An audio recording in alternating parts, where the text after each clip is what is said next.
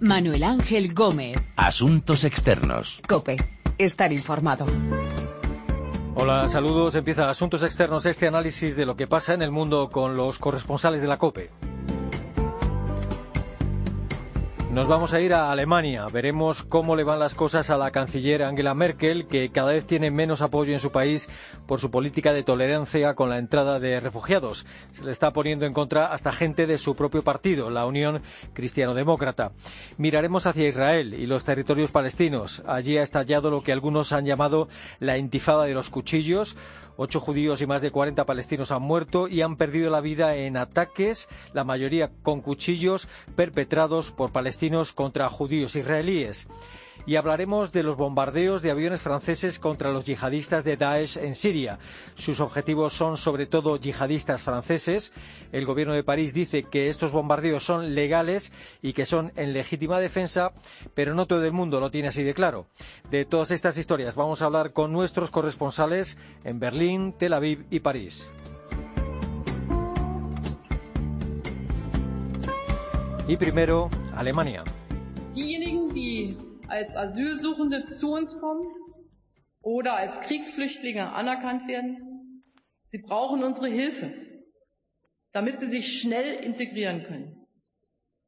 Sie brauchen die Hilfe, um schnell Deutsch zu lernen. La canciller alemana Angela Merkel pierde fuelle, pierde apoyos en Alemania, en su país, y recibe cada vez más críticas por aceptar la entrada masiva de refugiados. Escuchábamos a Merkel en el Bundestag defendiendo la acogida de refugiados, diciendo necesitan nuestra ayuda. Berlín, Rosalía Sánchez, saludos. Hola, ¿qué tal? Hola. ¿Se está quedando Angela Merkel aislada dentro de, de su propio partido por esta política de tolerancia hacia la llegada de refugiados a Alemania? Quizá aislada es un poco excesivo, pero sí, sí que está encontrando seria resistencia por parte, sobre todo, del ala bávara del partido, de la CSU, liderada por Horst Seehofer, que no estuvo de acuerdo desde el principio con la política de puertas abiertas y que ahora está aprovechando bueno, pues las evidentes dificultades que plantea la acogida masiva de un millón de personas en muy pocos meses, pues para rentabilizar políticamente ese descontento. Pero a pesar de las críticas, Merkel se mantiene firme, considera que la prioridad humanitaria de atender a los que lo necesitan es obligación del Estado federal, que lo mm, obliga la Constitución y, y que esa ayuda está por encima de cualquier cálculo político. Entre otras cosas, Merkel ha pasado a asumir directamente la gestión de este asunto, del asunto de los refugiados, después eh, de que tuviera algún que otro roce con su ministro del Interior. Sí, es ahora el ministro de, la Cancillería, Steinmeier, el que ha pasado a coordinar toda la operación de acogida. El motivo oficial es que Interior, que era el responsable hasta la semana pasada, debe centrar sus esfuerzos en la lucha antiterrorista y que, bueno, pues que tiene ya bastante, eh, más que suficiente, vamos, con garantizar la seguridad de los refugiados por una parte y de Alemania por otra. Lo cierto es que mm, los ataques a los albergues se multiplican es difícil eh, garantizar la seguridad y también eh, las fuerzas de seguridad sospechan que entre los cientos de miles de refugiados hay muchos simpatizantes de Estado Islámico que llegan con intenciones al menos sospechosas y a los que hay que controlar. La canciller se opone a cerrar las fronteras. ¿Qué es lo que le están pidiendo los que son más críticos dentro de su partido, de la CDU, y qué es lo que le están pidiendo sus socios de gobierno, es decir, los socialdemócratas del SPD y los conservadores de la CSU? Pues hay toda una batería de peticiones, desde que levante vallas en las fronteras alemanas hasta que repatrie cuanto antes a los que no tienen derecho a asilo. Le están criticando sobre todo que haya abierto completamente la puerta a refugiados sirios porque ha generado un efecto llamada de forma involuntaria, pero en muchos otros países y además de un mercado negro de documentación siria considerable y un campo abierto al fraude. Ahora mismo se encuentran eh, las autoridades alemanas con que muchos refugiados se presentan en los centros de inscripción en Berlín, por ejemplo, diciendo que han perdido la documentación, que son sirios, aunque los funcionarios constatan que se trata pues, de personas de etnia centroafricana, por ejemplo, que hablan nigeriano.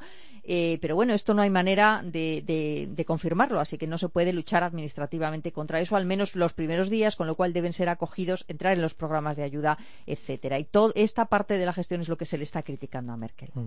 Eh, quizá el más combativo contra la respuesta de Merkel a esta llegada de refugiados esté siendo su aliado, el líder de la CSU, Horst Seehofer, eh, quizá porque Baviera es el Estado alemán que soporta mayor carga de refugiados.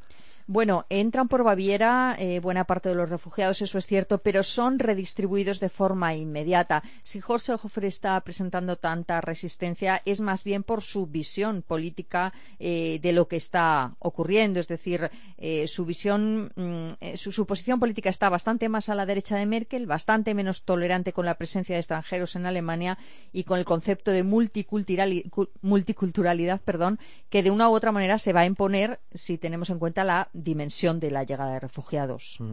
Hay informes que, que calculan que pueden entrar este año en Alemania hasta un millón y medio de refugiados. Eh, sí, esa cifra se da ya por asumida. Alemania en lo que está centrando sus esfuerzos ahora es en reducir esa cifra, pero de cara a 2016, es decir, que no se repita la cifra. Para ello, eh, bueno, pues Merkel ha impulsado a la Unión Europea a llegar a un importante acuerdo con Turquía, que podría servir de territorio de contención a, forma, pues, a cambio de ayudas y que se despeje su entrada en la Unión Europea. Pero, esa cifra, la de un millón y medio de refugiados, se asume que va a llegar. Mm. Y al mismo tiempo, lo que se está haciendo es se está acelerando la la expulsión de los inmigrantes económicos y se quiere también hacer más difícil las peticiones de asilo en algunos casos. Sí, está ya aprobada una reforma de la ley de asilo por el Parlamento alemán que, por ejemplo, considera países seguros a los Balcanes occidentales. Eso significa que sus nacionales ya no pueden pedir asilo en la Alemania. Y se está estudiando además cómo agilizar las repatriaciones. Merkel estaría dispuesta incluso a ofrecer a los Bundesländer, que por ley son estas administraciones regionales las encargadas de las repatriaciones, eh, pero no pueden, no tienen medios. Incluso, eh, bueno, pues Merkel les está ofreciendo aviones y pilotos del ejército alemán para ocuparse de esa devolución a sus países de los inmigrantes económicos o de diferentes nacionalidades que han llegado y se han registrado como refugiados, pero que no tienen derecho efectivo a asilo político en Alemania. Mm. En esta situación, eh, la presión antimigrante está creciendo en, Alemania. ¿no? Eh, ahí, tenemos la, última manifestación del movimiento antimigrante Pegida y también el ataque que hubo hace unos días contra una candidata a la alcaldía de Colonia por su tolerancia hacia la llegada de refugiados. Sí, muy significativos, muy visibles. lo cierto es que la extrema derecha alemana comienza a secar tajada de alguna forma de la llegada de los refugiados. Hay un descontento social y un electorado también antisistema que la verdad es que ya estaba antes de que llegaran los refugiados, está ahora y posiblemente esté después, pero que se está dejando ver más debido a la crisis de los refugiados.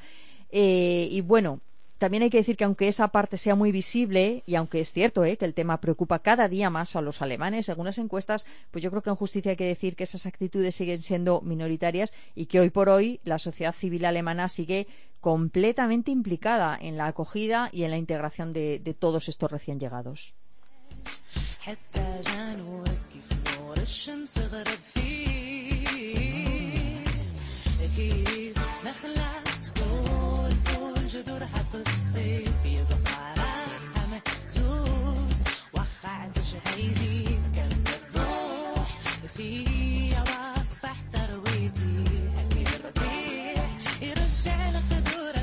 Cada vez más críticas a Angela Merkel por su respuesta a la llegada masiva de refugiados a Alemania. Mientras tanto, en Israel ha estallado lo que algunos han llamado la intifada de los cuchillos.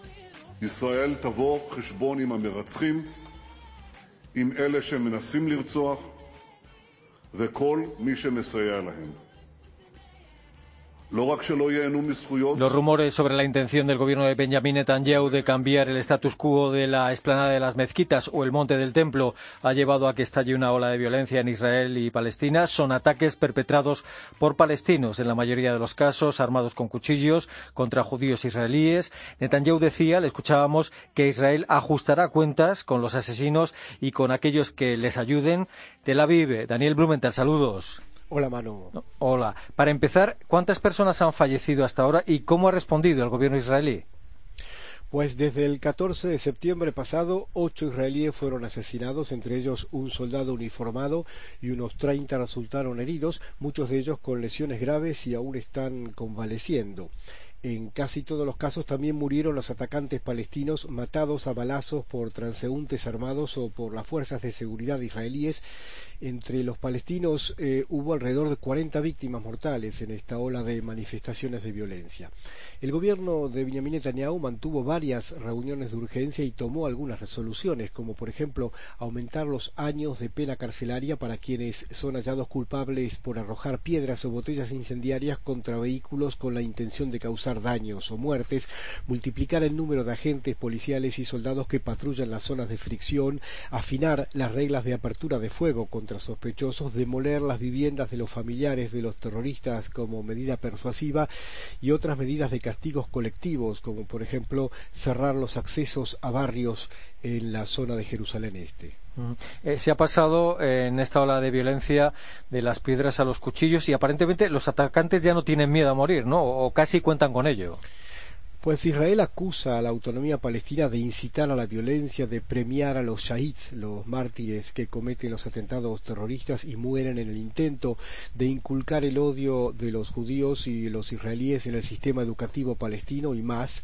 La mayoría de los atacantes palestinos en esta ola de violencia eh, que se lanzan con puñal en mano son eh, contra ciudadanos y contra militares israelíes son menores de 20 años, una generación que prácticamente no recuerda la segunda intifada entre los años 2000 y 2005 la intifada de los suicidios que hicieron detonar decenas de autobuses y mataron a centenares de personas en Israel, una generación que no tiene mucho por perder a medida que se va esfumando la esperanza de una solución pacífica que derive en la creación de un Estado palestino independiente, una generación que no recuerda de qué manera concluyó esa intifada del año 2000 cuando Israel invadió con tanques las ciudades palestinas y puso cerco en torno a la Mucata en Ramana, la casa de gobierno, con Yasser Arafat en su interior. Para intentar entender eh, lo que parece ser el detonante de toda esta ola, de violencia, eh, ¿cuál es el status quo de la explanada de las mezquitas o el monte del templo? ¿Quién la puede visitar? ¿Bajo qué jurisdicción está? ¿Y qué es lo que querría hacer el gobierno israelí según esos rumores? Manu, el recinto tiene tres nombres y no dos, la explanada de las mezquitas o noble santuario para los musulmanes y monte del templo para los judíos.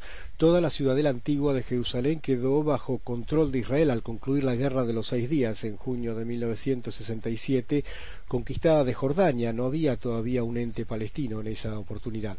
En acuerdos posteriores se entregó el control de los sitios santos musulmanes a la sacristía islámica, a la WAPS, para la responsabilidad, bajo la responsabilidad del reino de Jordania. El recinto puede ser visitado por todos, pero solo los musulmanes tienen permitido rezar.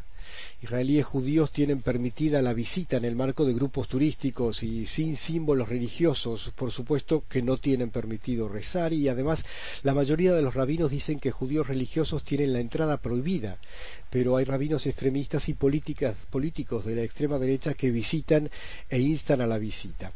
Israel eh, no modificó ese status quo, pero durante el mes de septiembre se celebraron las fiestas judías de Año Nuevo, el Día del Perdón y Pentecostés, y el número de visitantes se multiplicó considerablemente, lo que despertó finalmente las sospechas de palestinos y musulmanes en todo el mundo de que había una modificación en el status quo, mano.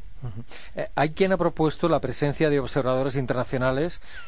en esta explanada de las mezquitas, este monte del templo, pero el gobierno de Netanyahu no quiere oír hablar de esa idea. No, ni siquiera. Es una propuesta francesa eh, a ser elevada en el Consejo de Seguridad de las Naciones Unidas, a la cual Israel se opone rotundamente. Justamente dos días atrás él convocó al embajador francés al Ministerio de Asuntos Exteriores en Jerusalén para protestar y explicar que Israel se opone a toda propuesta que no es coordinada con su gobierno y que afecta a los intereses y a la soberanía de, este país. Han tenido lugar eh, contactos de algún tipo entre los gobiernos israelí y palestino para frenar estos ataques y, se ha planteado la posibilidad de, contactos o de una reunión entre el primer ministro Netanyahu y el presidente palestino Abbas. Pues la situación es complicada. Las fuerzas de seguridad israelíes y las fuerzas de seguridad de la autonomía palestina y de Al-Fatah mantienen una estrecha cooperación en Cisjordania pero no en Jerusalén, en Cisjordania para evitar atentados terroristas y ataques contra israelíes, pero en realidad combaten a un enemigo común, que es Hamas. La mayoría de los ataques fueron perpetrados por simpatizantes o activistas de Hamas, aunque en forma individual, y la AP, la autoridad palestina, teme que la rebelión se vuelva también en su contra, mientras crece el descontento en el seno de la población palestina por falta de avances en vías a un Estado palestino. Netanyahu se reúne eh, este miércoles miércoles en Berlín con el secretario de Estado estadounidense John Kerry y Kerry volará después a Amán para dialogar con el rey Abdallah II y con el presidente palestino Mahmoud Abbas en un intento por lograr la calma y aclarar las discrepancias en torno a los sitios santos en Jerusalén, pero no hay reunión planificada entre Netanyahu y Mahmoud Abbas.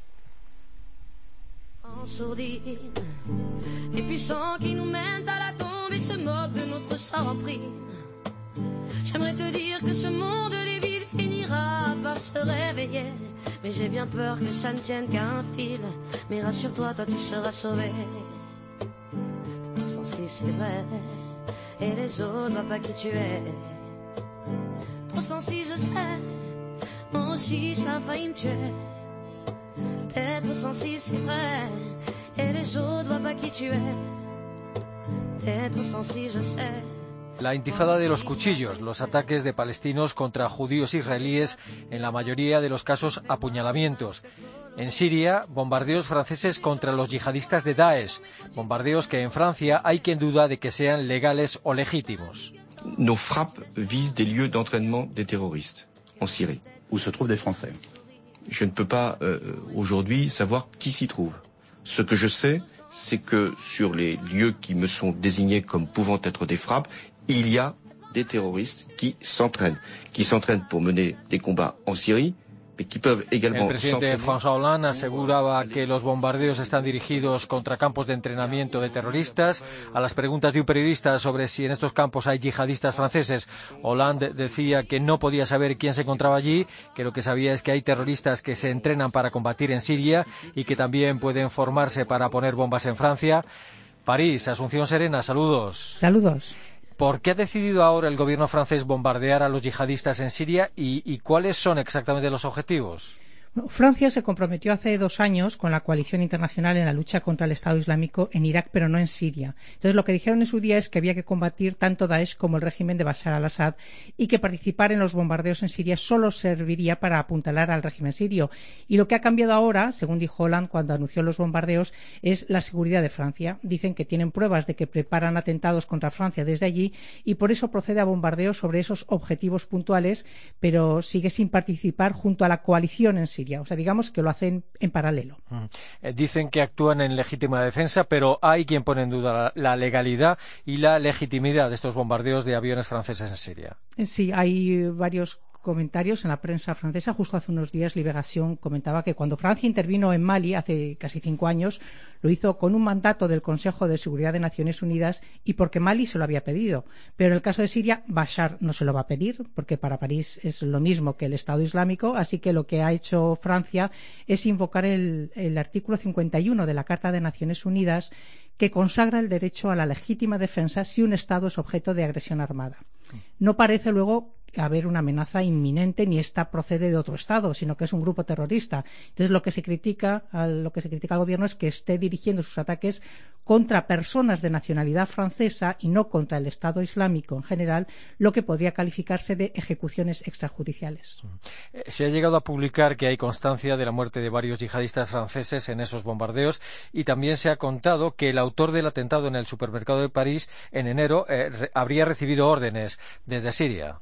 Sí, de lo de los yihadistas franceses se ha publicado, pero el ministro de Defensa, Jean-Yves Le Drian, lo, lo, desmintió y François Hollande, como se oye precisamente en el sonido que hemos escuchado, dice que él no puede saber quién se encontraba en Raqqa, en ese campo de entrenamiento bombardeado. Una negativa que luego ha contradecido Le Monde, asegurando que buscaban matar a Salim Bengalem, un yihadista francés que es buscado por la justicia por actos de terrorismo. Y respecto al atentado en el supermercado de París, sí se han publicado elementos nuevos sobre el mensaje que recibió la víspera del atentado Koulibaly.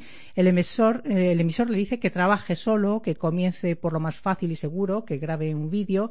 Y se trata de una cuenta que transita por Estados Unidos y que probablemente se encuentre en Siria, ese emisor. ¿Se sabe cuántos franceses se han unido o están combatiendo en las filas yihadistas?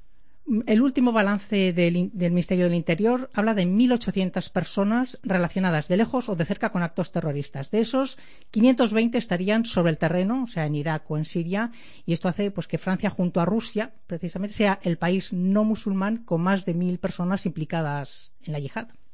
Y en lo que se refiere a esos otros bombardeos, los bombardeos de, Rusia, ¿qué han dicho Hollande o el primer ministro Manuel Valls sobre estos bombardeos rusos en Siria? Bueno, lo la principal crítica que hacen y que repiten sin descanso es que los bombardeos rusos no contribuyen a luchar contra el terrorismo, sino que están dirigidos a debilitar a la oposición moderada al régimen de Bashar al-Assad. Eh, ahora mismo, ¿qué es lo que defiende el gobierno francés? ¿Qué, cree que hay que hacer ahora mismo en Siria? ¿Creen que se debe negociar con, aparte de los bombardeos, creen que se debe negociar con Bashar al-Assad?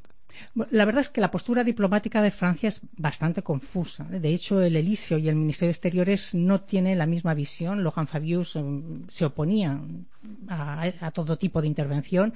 Lo que es evidente es que Bashar al-Assad para Francia no puede formar parte del, futuro de Siria. ¿no? Y se niega François Hollande a asociar al presidente sirio en unas negociaciones sobre la transición política en, Siria. Lo único que, bueno, mientras tanto, pues Rusia está apuntalando al régimen sirio con su presencia militar y su acción diplomática y con los países de la región y a nivel europeo, pues también Angela Merkel, más pragmática y activa que Hollande, pues ha lanzado ella también una ofensiva diplomática ante Turquía, Irán, también Arabia Saudí y luego a diferencia de Francia, pues estima que para llegar a una solución de este conflicto, Bashar al-Assad deberá formar parte de las negociaciones, al menos durante un periodo transitorio.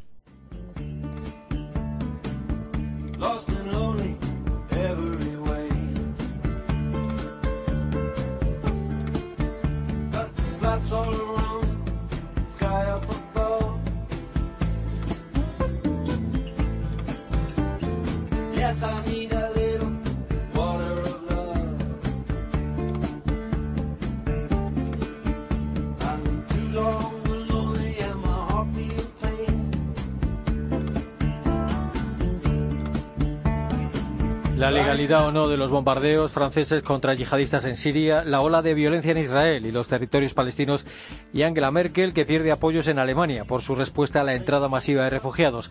Hemos hablado de estas historias con nuestros corresponsales en París, Tel Aviv y Berlín. Recuerden que nuestra dirección de email es asuntosexternos.cope.es, que también estamos en Twitter, Asuntos Externos todo junto. La semana que viene volvemos con asuntos externos aquí, en cope.es.